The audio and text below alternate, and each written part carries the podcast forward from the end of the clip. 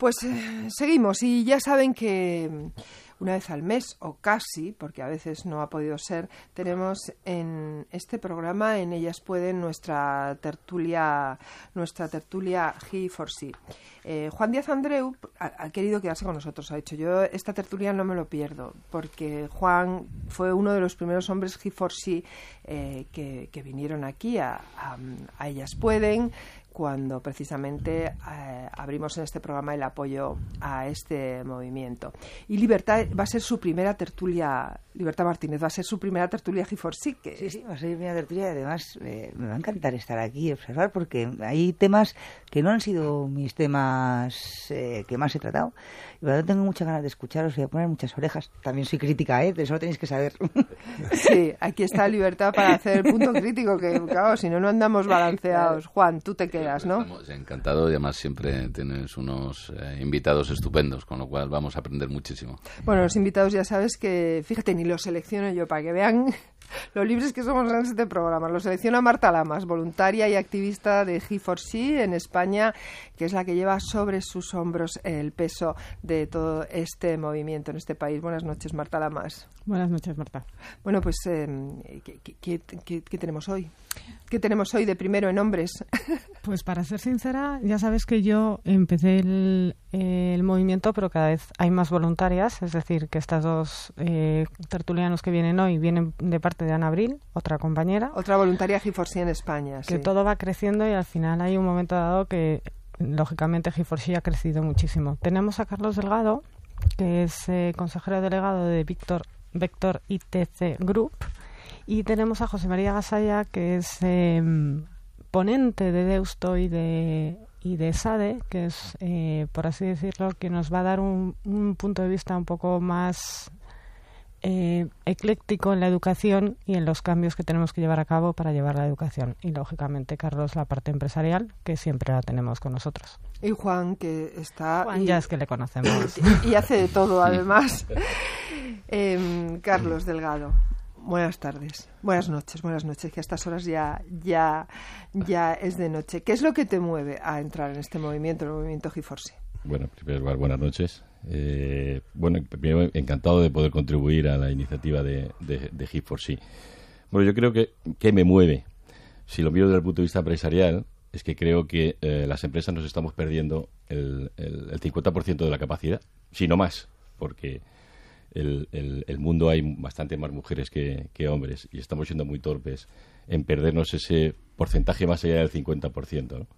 Y yo quiero que, las mujeres participen de una forma mucho más activa en lo que hoy están participando y precisamente en el, en el mundo en el que yo me muevo, en la tecnología, que hoy por hoy no es eh, no tenemos muchas mujeres eh, incorporadas a este a este sector y, desde el punto de vista racional y lógico no, tiene ninguna, ninguna, ninguna razón. Y quiero contribuir a que, a que todas estas mujeres se incorporen a un, a un sector en el que creo que, que tienen muchísimo, muchísimo que aportar, porque las que están marcan la diferencia. Y creo que si se incorporaran mucho más, esto de la tecnología avanzaría todavía bastante más, por la capacidad creativa y de imaginación. Sí, las oraciones que son eh, muy, muy interesantes.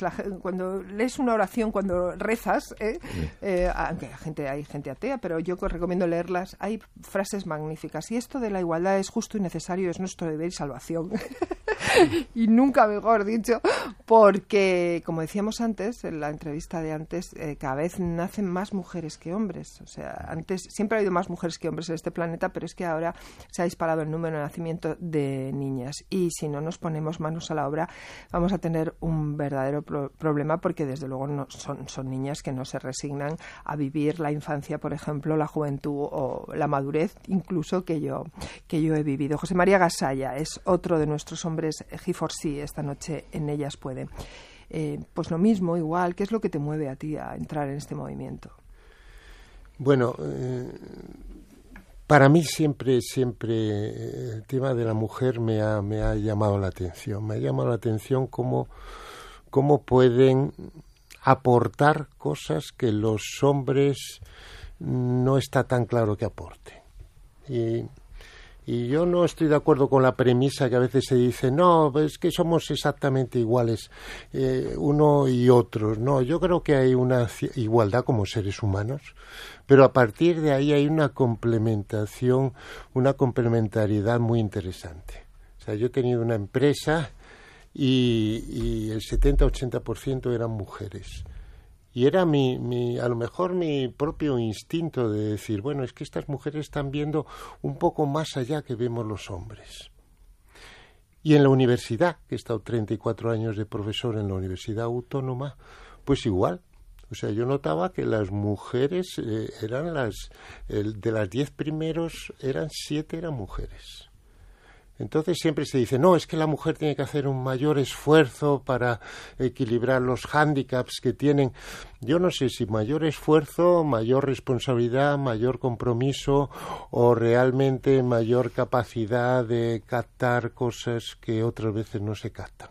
A mí siempre me ha llamado la atención, incluso en tesis doctorales para eh, cambio cultural en las organizaciones, digo, las mujeres tenéis que tomar aquí la iniciativa Después nos dábamos cuenta del contraste que era la mujer y el hombre. Es decir, que la mujer sola iba a encontrarse unas barreras tremendas si lo quería hacer el cambio cultural en la organización, entre otras cosas porque los hombres estaban ya posicionados por arriba. El cambio cultural lo tienes que hacer con alguien desde arriba y después con impulsores en distintos niveles. O sea que es un tema que siempre me ha atraído mucho, ¿no?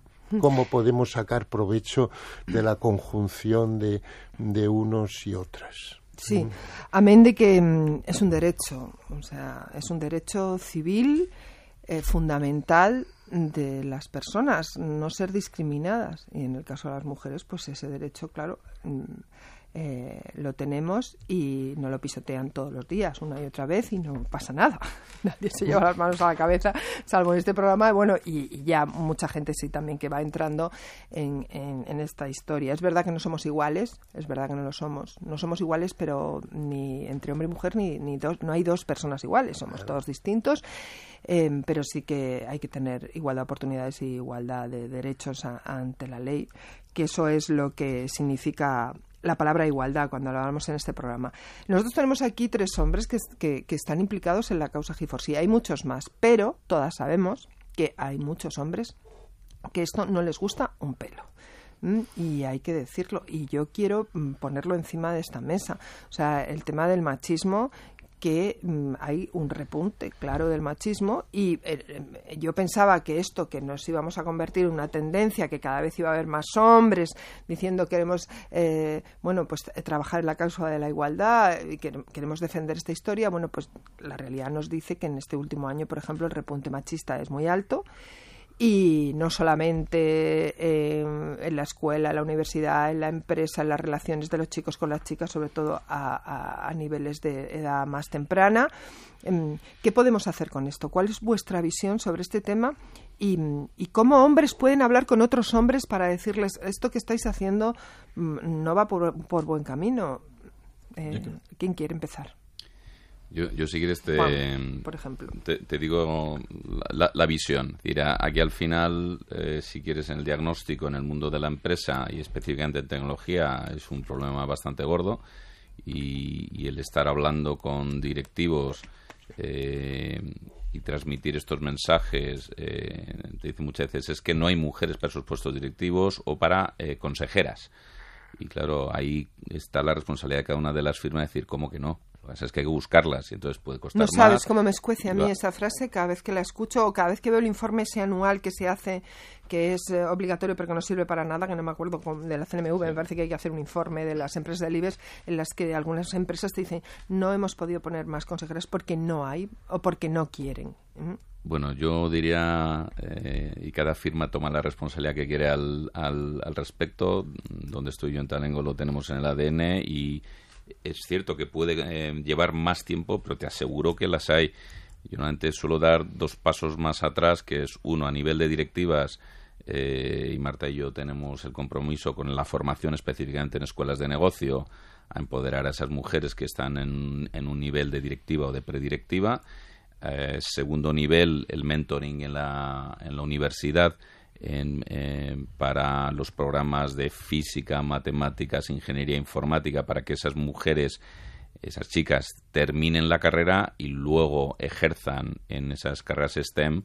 Y por último, lo que a mí me parece que es más eh, relevante es cuidado con las jóvenes, que es donde está el mayor gap. Y de ahí viene el programa este que hemos estado hablando antes de Technovation, que es empezar apoyar a través de los padres de los colegios a niñas de 10 a 18 años. Y yo me centraría en de 10 a 14, porque con 17 o 18 es demasiado tarde. Hmm. Yo creo que además precisamente el tema, el, planteamiento de la actividad de G4C, que tú lo mencionabas, yo creo que para mí tiene dos, dos vertientes tremendamente importantes. Una es que el hombre eh, eh, sea capaz de, de ser promotor de, de, la igualdad de la mujer y que estemos nosotros como parte activa y que ayudemos a las mujeres a, que consigan ese equilibrio. Yo es que prefiero hablar de equilibrio, ¿no? Entre hombre, entre hombre y mujer. Eh, pero tenéis una parte muy importante y es que los hombres que, que, realmente pensamos así o que estamos adheridos al G4C seamos capaces de ver a otros hombres a los que tú te referías como, como hombres eh, dados al machismo eh, y ser parte activa en, el cambio de eso, ¿no? En la involución de que eso no, de que eso no, no se produzca, ¿de acuerdo? Porque yo creo que no es tanto que ayudemos a las mujeres a que, a que, a que tengan esa igualdad, sino que seamos nosotros los que cambiemos a los hombres que no aceptan esa parte.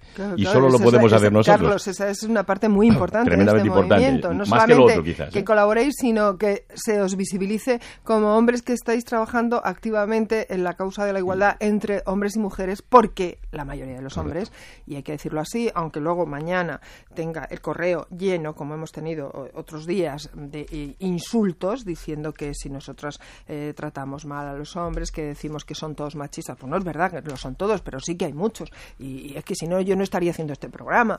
O sea, entonces, eh, esto hay que decirlo y es muy importante, por eso la causa de g en, en, ese punto. Y desde el punto de vista empresarial, es lo mismo, es el apoyo a las, a la, todo lo decía, ¿no? La parte a la mujer directiva. Si hay pocas ya incorporadas al mundo de las tecnologías, por ejemplo, pues incorporarlas al mundo de la dirección o la gerencia también es, es, es, es difícil porque hay, hay menos eh, eh, mujeres. Nosotros, por ejemplo, somos un rara avis dentro del sector. Tenemos cerca de un 38% de mujeres en la compañía cuando la media es un 29%, con lo cual estamos haciendo tremendamente activo ¿no? la incorporación. Y un 25% en middle management o, alta dirección, que y la, la, media del sector está en el 9%. Mm. Quiere decir que el 25% a mí aún así me parece poco porque porque no puede ser el 50 o el 60 o el 70 porque esto va por mérito no va por no va por género no va por género y el mérito yo creo y la capacidad y el talento está repartido por igual Claro que sí, claro que está repartido por, igual.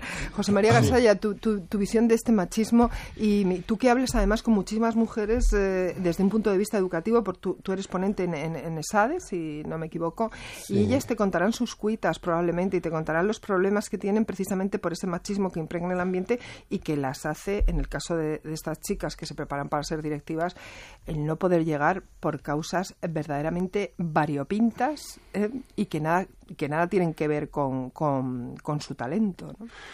Eh, claro, porque además eh, es curioso, es, es, casi una paradoja, ¿no?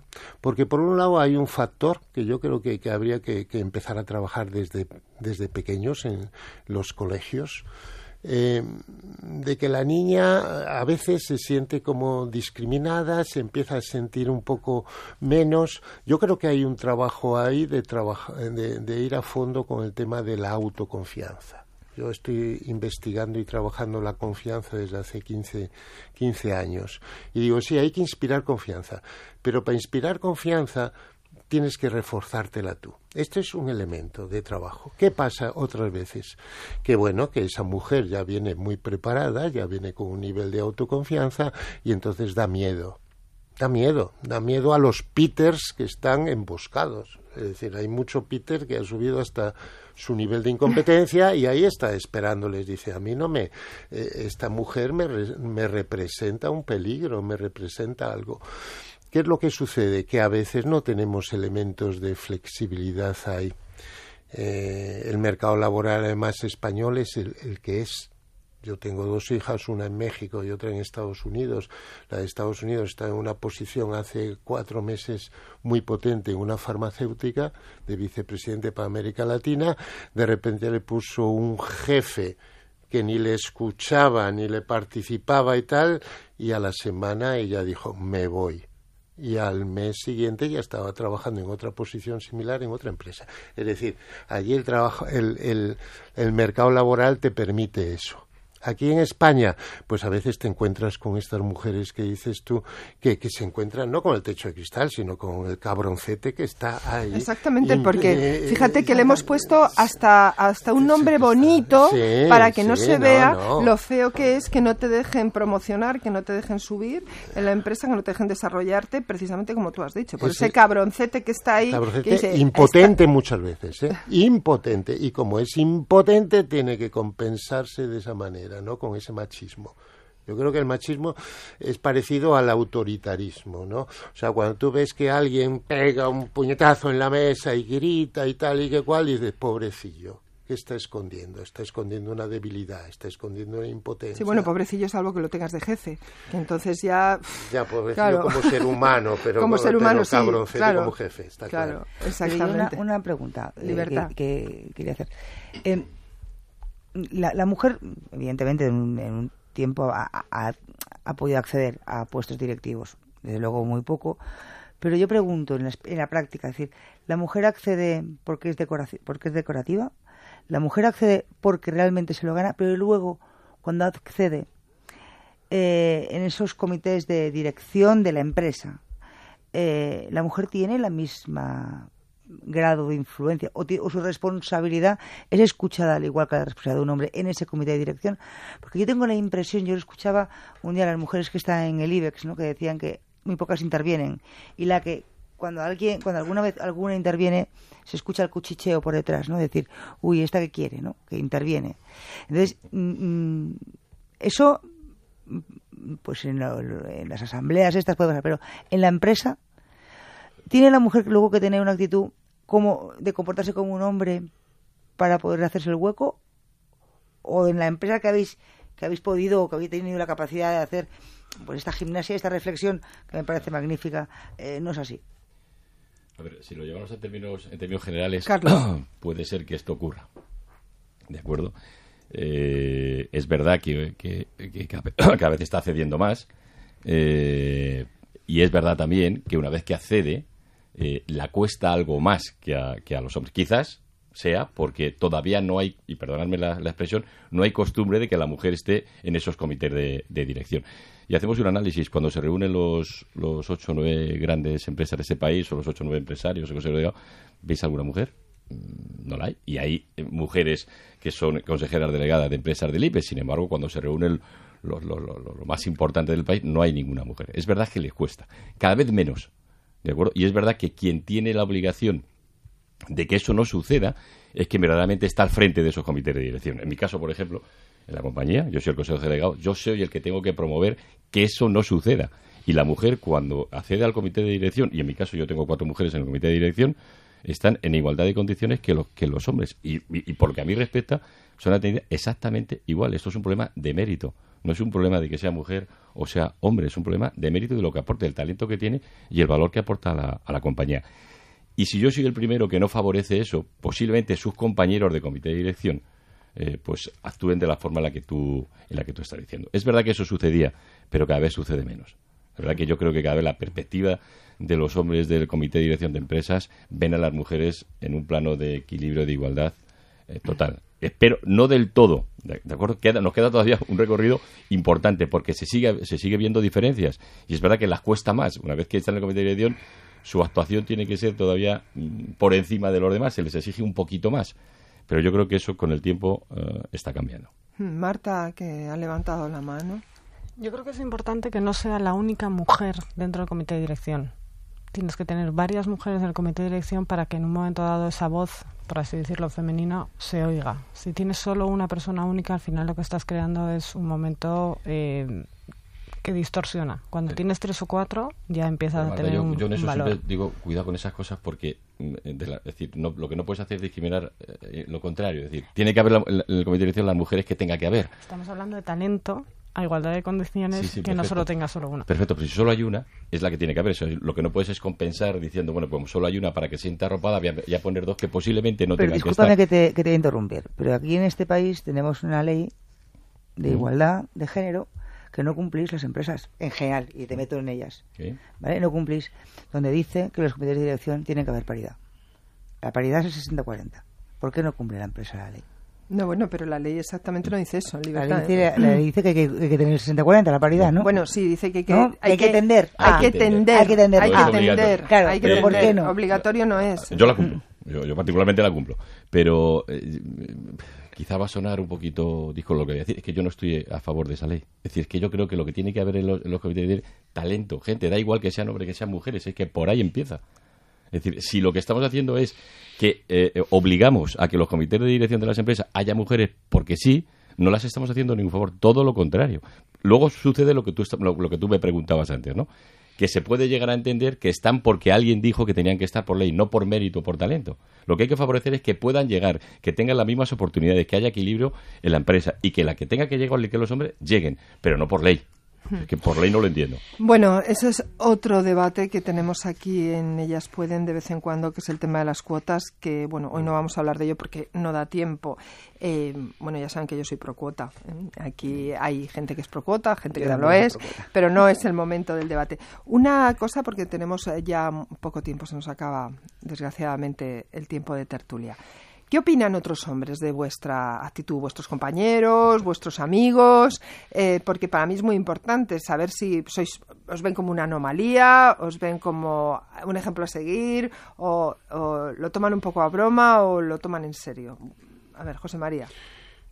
Mm. Es que es muy importante, porque yo, claro, porque no son, vienen hombres aislados aquí, pero estos hombres viven en sociedad y tienen alrededor familia, hijos, amigos y tal. Y me encanta saber cómo ve vuestro entorno todo esto, especialmente los hombres que están más cerca de vosotros. Bueno, a mí siempre me han visto como una persona un poco rara, ¿eh? O sea que tengo que iniciar por ahí. Con lo cual, en este, en este tema a veces me ven un poco utópico. Es decir, bueno, podremos llegar a, que no se considere el género. Podremos llegar a que, en definitiva, sea ese talento que emerja de un lado, de otro, de un género, de otro, de una raza, de otra. Pero estamos eh, inmersos en un tema eh, cultural un tema cultural que incluso los propios, y, y, yo lo siento porque a veces dices, no, no hay que meterse con, con, la mujer, sino con el agresor de la mujer. No, las propias mujeres tienen que saber qué hacen en los procesos de selección. Las propias mujeres tienen que saber qué hacen en los procesos de evaluación. Por ejemplo, mi experiencia está que cuando en una evaluación de rendimiento eh, tú primero te autoevalúas, las mujeres se autoevalúan más bajo. ¿Por qué? ¿Por qué? Luego hay que trabajar con ellas también. O sea, hay que trabajar con los hombres, ¿de acuerdo? Hay que trabajar con ellas. la marca del estereotipo puesto de muchos siglos, claro. Claro, y entonces ella dice, ¿yo quién soy aquí? Cuando va a un tema de compensación, claro, hay que actuar en los dos lados porque el, el seleccionador, el reclutador le pregunta, ¿y cuánto ganabas en el puesto anterior? Oiga, esa preguntita quítesela. A mí no me venga con la historia. ¿Por qué? Porque si vienes con la historia, pues está encadenado a que la mujer ganaba un 21% menos o lo que sea, con lo cual le dice, no, yo allí ganaba eh, 30.000, pero ahora quiero ganar 50. Hombre, no, si ganabas 30.000, pues con 40 ya te basta.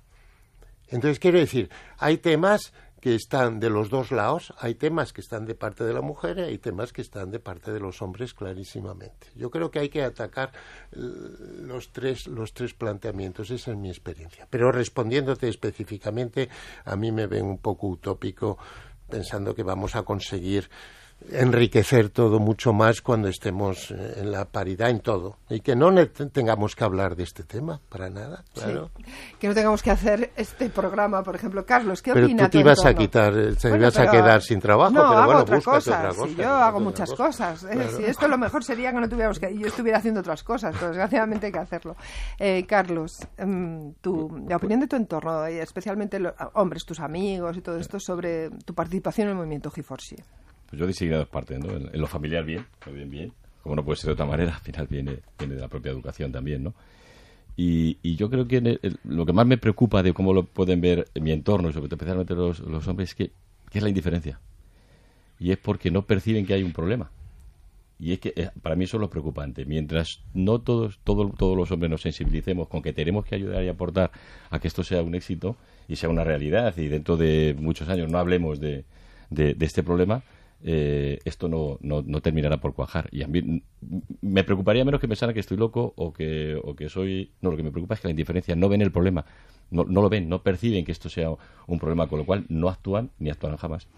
Juan Díaz Andreu, que nos tenemos que marchar ya. Tu entorno, tus amigos, ¿cómo ven esta historia del movimiento ah, G4C? Al final, cuando hablas de todos estos temas, pues sea en el entorno de la empresa como Headhunter o en el entorno académico y de asociaciones de antiguos alumnos, pues excepto algún caso, me permito decir el término un poco torrente, que te hace un comentario estúpido. Sí, normalmente, bueno, eso, existe. ¿eh? Sí, sí, eso existe. y está en los bares y está en los campos de fútbol y está en la calle, ¿eh? o sea... Yo evito la confrontación, con lo cual el que no quiere entender, pobrecito, no entiende.